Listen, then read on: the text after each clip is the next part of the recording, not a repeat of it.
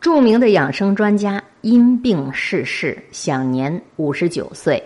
这是平常先生的一篇原创文章，刊登在平常志的公众账号上。梅默生出生于河北，号觉公，斋号为易如堂，是书画家、诗人、学者、太极拳家、教授、研究员，也是中医影响世界论坛的副秘书长、中国武术七段。北京吴氏太极拳研究会的常务副会长，武当山武当拳法研究会的顾问。可是这么样的一个人，在二零一九年六月十四号因病去世。梅默生这一辈子都注重养生，在各种报刊杂志上发表过许多养生经典的理论文章，教育大家要注意养生。享年五十九岁，都还没到退休年龄。跟中国人均寿命七十六岁的差距一个青春少年的时长，他原本并不为大众所知，却因为养生大师、太极大师又跟他的过早逝世联系在一起，所以吃瓜群众们由此陷入了无尽的思考。早年有一个健美操教练马华早逝的事情，又被网友翻出来。当年作为中国健美第一人。马华成了中国健美运动的代名词和象征，后来因为白血病逝世，享年四十一岁。有着“药中茅台”美誉的国药同仁堂，在二零零八年，他的董事长张生瑜因为心脏病突发逝世，年仅三十九岁。中药在养生领域扮演着非常重要的角色，却并没有挽留住少壮派掌门人的生命。秦始皇作为。宇宙最强的养生爱好者，为了寻找长生不老之法，三千童男童女创造出现在的日本小丸子国。虽说这是个传闻，秦始皇享年四十九岁是个正史。普通老百姓只要不饿死，基本上都能够撑到秦始皇这把年纪。网上对于养生争论啊，有三派。第一派的论调是基因决定寿命，其他都是徒劳。第二派的意思就是生死无常，反正都会死，折腾吧，爱咋咋地。第三派就是我的观点，怕死不是养生，惜命才是养生。在这儿用梅先生假设，并没有冒犯之意，只是举例说明。假如梅先生的基因里头显示他是四十岁的时候肠癌爆发，结果梅先生他自个儿养生得当，多活了十九年，直到五十九岁才因肠癌逝世。这算不算是人家养生的功劳呢？假如梅先生的基因里显示他是到了八十岁出现肠癌，结果梅先生过度养生，长期的过度服用保健品，长期的反自然规律的来对待自己的身体，减少了二十一年寿命，这是不是养生的害处呢？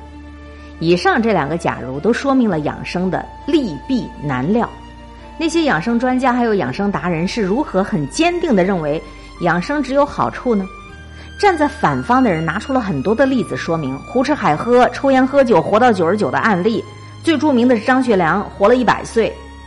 养生到底好不好很难说，但是你长期的用保健品，那肯定不好。现代社会科技已经非常发达了，大家都学过基础科学的常识。那些所谓的保健品，打着营养、无毒副作用的旗号，却难得超越能量守恒。那些过度集中的元素进入体内，破坏体内自己的能量平衡，怎么可能没有副作用？平常的饮食均衡就已经满足了对于各类营养的需求。比如说，虽然维生素的副作用很少，超出了剂量单位的补充，长期的破坏体内的生态平衡，医生说是安全范围，但是医学真的读懂了人体的层面吗？只是现有眼界制定的标准而已。你以为的没有伤害，只是现在没有办法评估它的真实危害。绝大部分的养生者都不是在养生，更多的是因为怕死，所以长期呢固定生命格式。而生命真的会根据你人的意志去发展吗？统计学里的百岁老人，百分之九十九点九的人，他并没有养生概念，只是活着活着，哎呦，怎么还没有死啊？所以编造出了一些莫名其妙的长寿秘诀。安慰那些怕死的人，哎，我有方法让你多活一些年。从今天往前推算一百年，一九一九年前后出生的百岁老人，从一九一九年活到一九八零年，长达半个多世纪都是生活在饥寒交迫、穷困潦倒当中。他们活到六十多岁才迎来了改革开放的春风。你说之前他哪有功夫去谈养生啊？你怎么解释又活了四十年呢？甚至未来更长寿？我所理解的养生绝对不是保命，而是惜命。三餐七分饱，稍微准时准点别饿死，别撑死。体内减少生理对抗，至少你的消化系统减少了患病的概率。养生人士动不动就辟谷绝食、坐禅修行，意志上可能自嗨了。但是你的生理累不累？微观上有没有异常？只有你自个儿的身体知道。能吃的不能吃的，稍微都尝试一点点，别克制，也别贪嘴。身体对于营养元素和毒素有正常的新陈代谢和免疫，才能够张弛有度、进退有序。养生人士迷信营养，相信自然健康无副作用。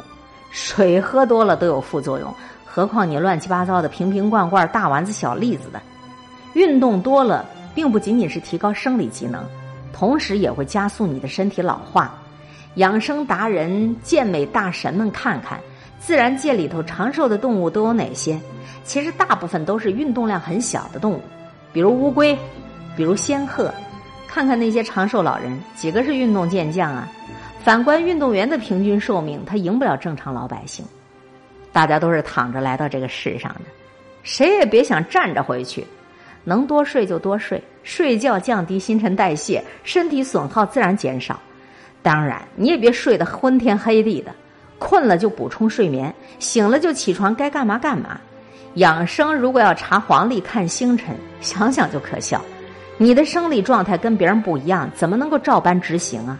违背自己的身体，身体会有不良反应，只是积累到哪个时间点爆发而已。这世界上除了生死，哪件不是小事儿？你计较了，它就存在；你不计较，它就是个泡泡。心情舒畅，减少这些个条条框框的，没烦恼，身体好，这是古话。千百年来的智慧，养生人士给自己制定的条条框框，看起来对自己很有好处。为了维持这些条条框框，却要违背生理需要，违背自然规律，违背人性，违背各种本该随意的状态。你不想早逝，身体它都会自己早逝，它不想跟着你了。说这么多废话，养生就是放飞自我，顺应自我，高矮胖瘦，喜怒哀乐，别绷着自个儿，开心就好。人生来可能就不平等，但是死却是人人平等的，别作死，适可而止就好。这篇文章你以为如何呀？我觉得取精华去糟粕吧，别老羡慕老乌龟。老乌龟那儿它是乌龟，咱不是乌龟，咱们是人，咱们还是得要运动。像我这样的一种习惯了每天早上跑步，感觉特别舒爽的人，你让我停下来，我不舒服，它一定会影响我的。